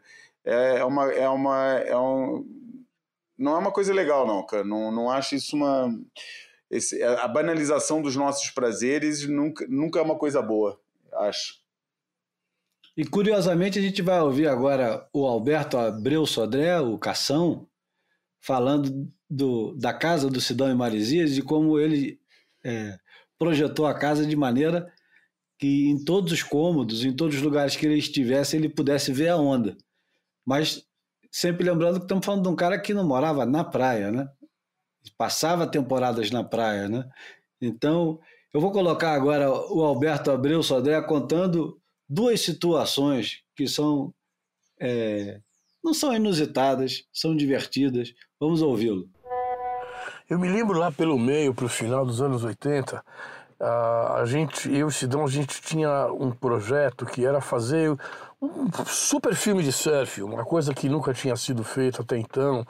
É, pra você ter uma ideia, nós tínhamos uma equipe de mais de 15 pessoas, entre surfistas, voadores como o, o, o Formiga, uh, o Davi Zadel, a Francis, uma galera assim, fora o pessoal técnico. Era uma coisa assim super arrojada para a época. E justamente numa época que você tinha uma 350 mil crises econômicas por ano, com aqueles governos maravilhosos que que comandavam o país na época. E eu, eu, eu, me lembro que a família, inclusive, do Sidão era contra o projeto, porque quando a gente começou a coisa estava um pouco mais suave financeiramente, mas um projeto desse demora mais de seis meses de planejamento. Chegou na hora da execução, estava no meio de uma crise. E o Sidão falou: não, nós vamos bancar, nós comprometemos, está tudo, tá tudo certo, e, e, e se colocou na frente, vamos que vamos. Aí eu me lembro de sair de casa pro dia da viagem, né? A gente ia passar em Nova York para poder é, pegar alguns equipamentos e dali a gente ia direto para a Indonésia. E íamos passar três meses lá filmando, era um super projeto. E aí, poxa, eu me lembro no dia nós fomos, eu saí de casa e, e nós fomos para OP para nos encontrar, reunir toda a equipe e ir para o aeroporto. E a hora que nós estávamos lá no AP, já todo mundo feliz da vida, com as malas prontas, prontos para ir para o aeroporto, descobrimos que a agência de viagem que tinha feito a conexão com a companhia aérea que ia dar as passagens para todas as equipes como patrocínio do projeto, por sinal, a mesma agência de viagem que estava bancando toda a parte de viagens do OP Pro, do segundo OP Pro, que estava acontecendo assim na mesma semana. Na... Né? A mulher dona da agência, realmente eu não me lembro o nome, acho que às vezes tem alguns nomes que a gente quer esquecer mesmo. A mulher sumiu, desapareceu, largou a gente na mão. A gente tinha combinado, estava esperando ela chegar no OP com o envelope com as passagens. E a mulher nunca mais foi vista. Ela deu nó na OP, deu nó na Hang Loose e ali morreu um projeto que poderia ter sido uma das coisas mais sensacionais, porque foi projetado com carinho, com uma profundidade é, é, é que até então não, não, tinha nada parecido. Mas a atitude do Sidão era muito bacana. Tipo assim, nós planejamos isso, a gente tem um compromisso. Estamos com crise financeira, vamos dar um jeito mas ele bancou o projeto. Até que sumiram todas as passagens, aí realmente, imagina você ter que bancar de última hora uma passagem para 15, 18 pessoas, que era mais ou menos o, o número de pessoas da equipe, e acabou inviabilizando o projeto. Mas ele ficou na minha cabeça e na cabeça do Sidão.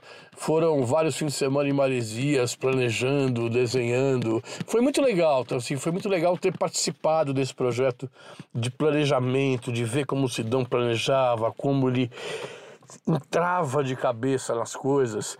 É, e em tudo, por exemplo, ele era dos meus clientes aquele que sentava antes do trabalho e ele falava com propriedade sobre a lente que eu ia usar para fazer a foto. é, é coisa que você não via com outros clientes. Ah, um exemplo assim que, que eu acho que a gente pode dar de como ele gostava de se entranhar nas coisas, é, ele fez uma casa em Maresias, na época do auge da OP, Uh, e essa casa uh, foi desenhada por ele, pelo, pelo Fabinho Maduenho, que é considerado o maior arquiteto do litoral brasileiro já há, há muitos anos companheiro de viagem do Sidão, pegou muita onda com o Sidão pelo mundo enquanto eles eram moleques. E, e, e, o Sidão entrou junto com ele nesse projeto. Eu lembro que a casa, diferente da casa dos vizinhos, a maioria eram casas super luxuosas, com piscinas, okay? a do Sidão era aquele gramadão grande, com tipo numa florestazinha de coqueiros. E a casa, assim, de toda de madeira roliça, com paredes em pastel no meio. Era a casa do sonho do surfista, assim. Você entrava na sala, a parede principal era um rack de prancha de bambu, super bonito. Mas por quê? Porque isso aqui é a casa de surfista. Então a parede principal da casa era prancha.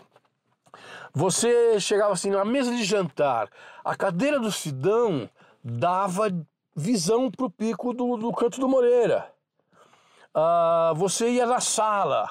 A cadeira do Sidão na sala dava visão para o pico do canto do Moreira. Você ia no quarto do Sidão, a cama do Sidão, que era três vezes mais alta do que uma cama normal, acho que tinha até, se não me engano, um degrauzinho para subir, ela dava uma visão por cima dos coqueiros, direto no pico do Moreira. A impressão que eu tenho é que em algum momento, provavelmente antes de finalizar a planta, ele e o Fabinho foram lá e, e, e escolheram os buracos que davam visão para o pico do canto do Moreira e construíram uma planta em volta onde os pontos que eram do Sidão dava visão. Então esse é o tipo de profundidade, o grau de profundidade que ele colocava nas coisas que ele fazia.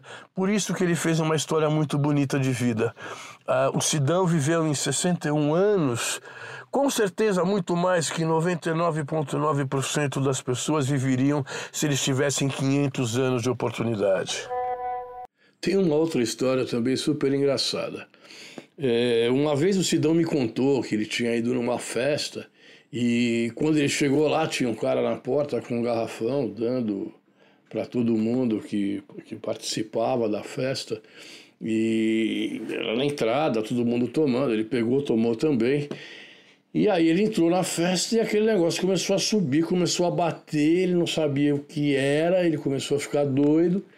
Aí ele encostou na coluna central, era tipo um, um quiosque assim, e falou: Olha, para ele mesmo, né? Bom, eu tô num trem, essa, eu lembro direitinho as palavras. Eu tô num trem sem freio, descendo a ladeira. Não tem como pular fora. O negócio é relaxar e aproveitar a viagem. Aí, passado uns anos, eu estava em Bali, naquela boate, até esqueci o nome daquela boate que sofreu o atentado lá, em, em, acho que se não me engano, em, em 90 e alguma coisa, enfim. É, mesma coisa, eu entrei na boate, tinha lá o negocinho que estava todo mundo bebendo, eu não sabia o que, que era, idiota, fui lá, bebi o negócio.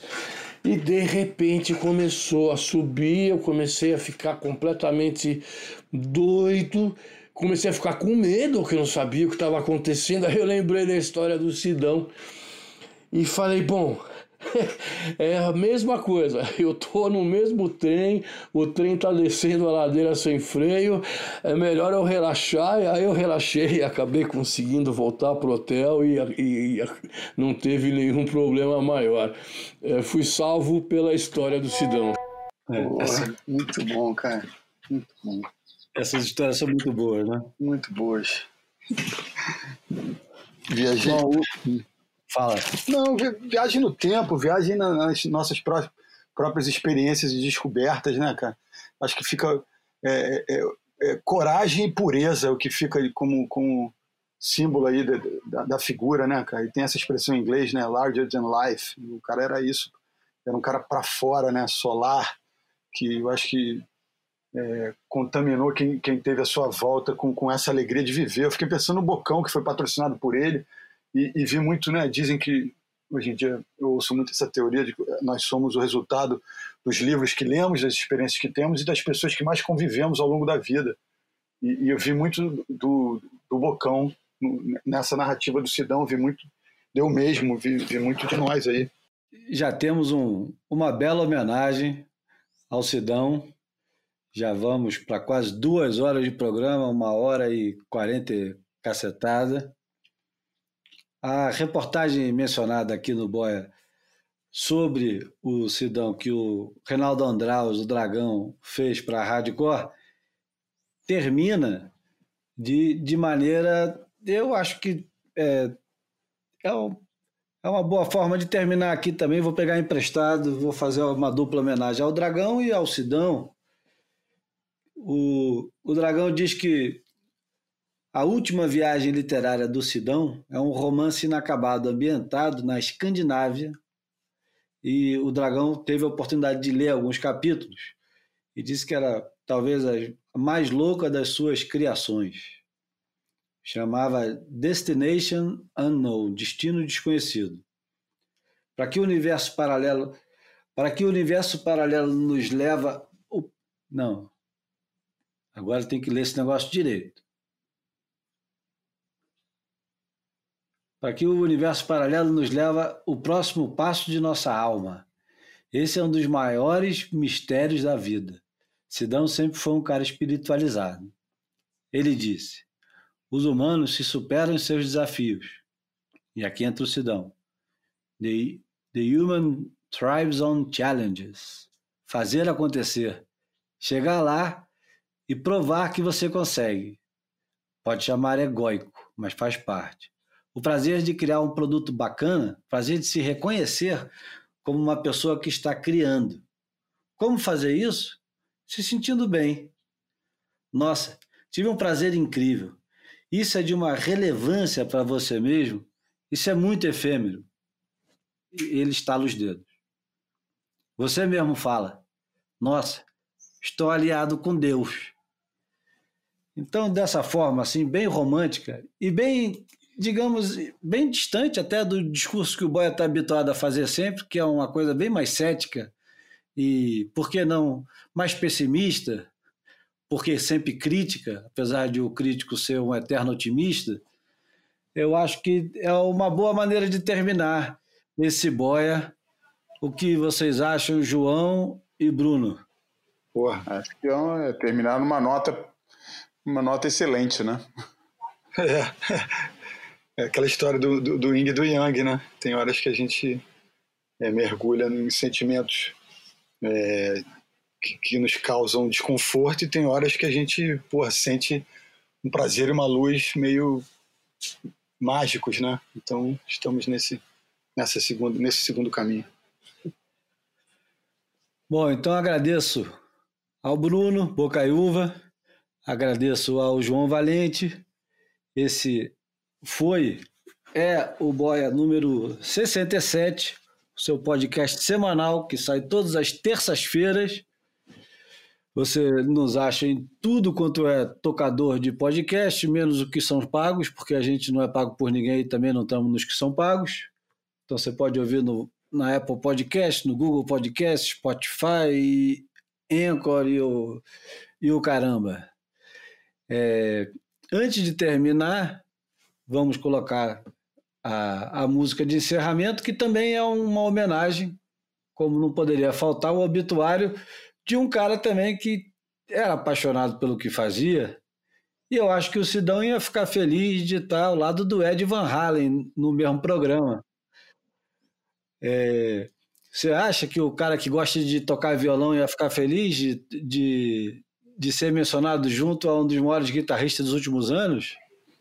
Porra. Com certeza, certeza né? absoluta. é isso. Bota, bota, ah, Fala. Bota a bichinha para cantar. eu, eu, eu, eu, não sou muito, muito fã do Van Halen, nunca fui um, um fanzaço do Van Halen, gosto de alguns momentos e tal. É, li ontem na Folha de São Paulo um texto muito engraçado do Rui Castro falando do, do, do Ed Van Halen e, e dando uma sacaneada nos fãs do Van Halen, dizendo que a, o importante do, do Ed Van Halen era você ver ele tocando, mais importante do que ouvir, porque não dava para ouvir que era muito alto. e que o, o, camarada que, que tinha visto um show dele aqui no Rio de Janeiro, quando viu, teve que colocar a camisa nos ouvidos porque o som era alto demais, então ele se satisfez em ver o cara tocando, mas não ouviu quase nada e ficou com o ouvido zunindo durante dias depois do show. E o Rui Castro, naturalmente, do alto dos seus 70 anos, não consegue se identificar com esse tipo de, de experiência. Pô, como assim você vai ver vai ver um guitarrista que você não ouve, você só vê. Bom, eu escolhi é, a música que é considerada o, o melhor, ou o segundo, ou o terceiro melhor é, solo de guitarra, ou introdução em guitarra de todas as músicas do Van Halen. Isso é, que, então... isso é que é bem de acordo, né, cara? Os caras, os fãs adoram essas coisas. O melhor, o mais rápido, o que tem mais nota. É. Galera, o atleta da guitarra, quase, né? Adora. Para eles, né, música é uma, é, é uma competição, né, é. cara? É. Pô, fica ali discutindo se Ingrid J. Malmsteen é melhor que Joe Satriani, se é melhor que. É, enfim, fica aquela coisa, né, cara? Aquele monte de corrida de guitarra para cá e para lá, cara. Eu acho muito engraçado isso, cara. Mas, de qualquer maneira, é... apesar do ritmo da música ser um ritmo completamente diferente do que começa esse boia número 67, essa homenagem que fizemos ao Sidão Tenuti, é, pelo menos a música tem amor no título e vamos de Ain't Talking About Love do Van Halen e esse solo magistral do, do Ed Van Halen na entrada. Um abraço, meus amigos, e até semana que vem. Um abraço. Abra abraço, Sidão Vive.